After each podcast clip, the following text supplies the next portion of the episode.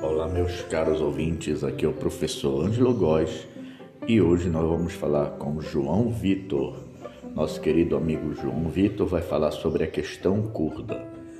Vamos lá, João Vitor, mande seu recado.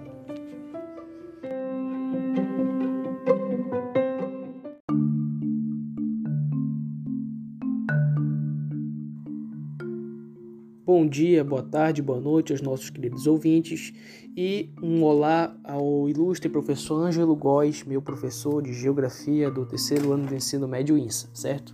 Meu nome é João Vitor e irei aqui explicar sobre a questão dos conflitos curdos, sobre os curdos em si. Bom, para nós entendermos a questão desse conflito que se estabelece na região, a gente tem que entender que os curdos eles estão buscando, reivindicando o seu estado curdo, o que eles não têm conseguido.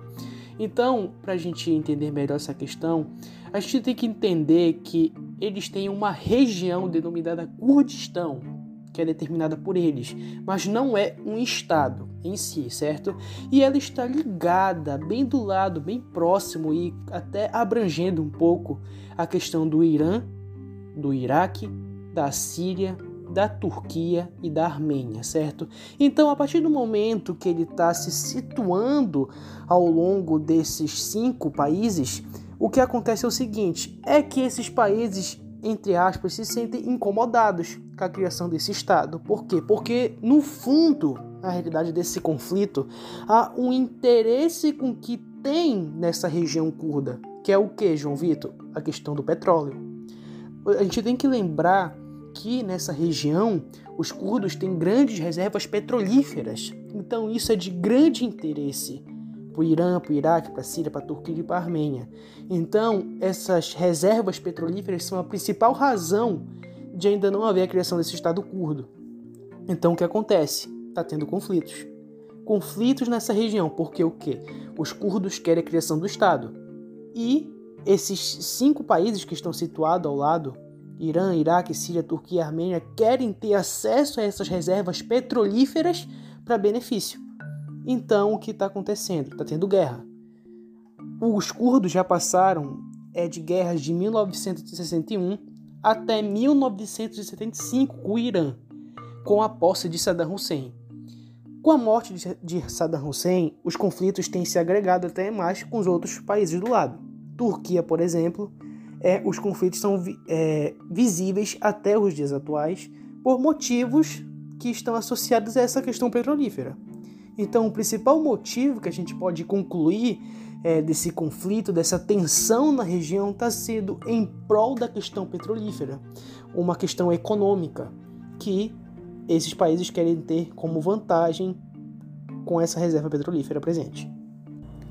Dando é, uma questão de uma localização para nós podermos nos situar, os curdos eles estão localizados no Oriente Médio, mais precisamente no oeste do Iraque, em uma região denominada Kurdistão, que, como eu falei, eles ainda estão tentando, estão lutando pela criação do Estado curdo.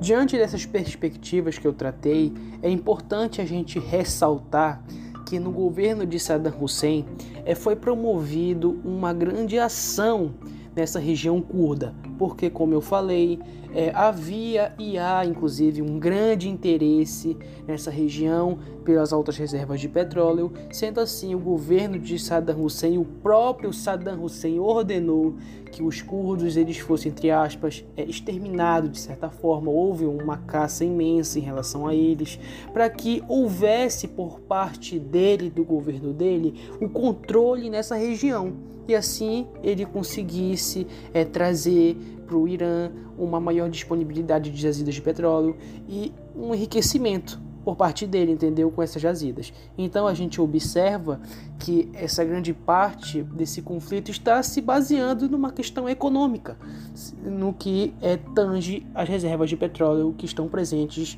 na região curda.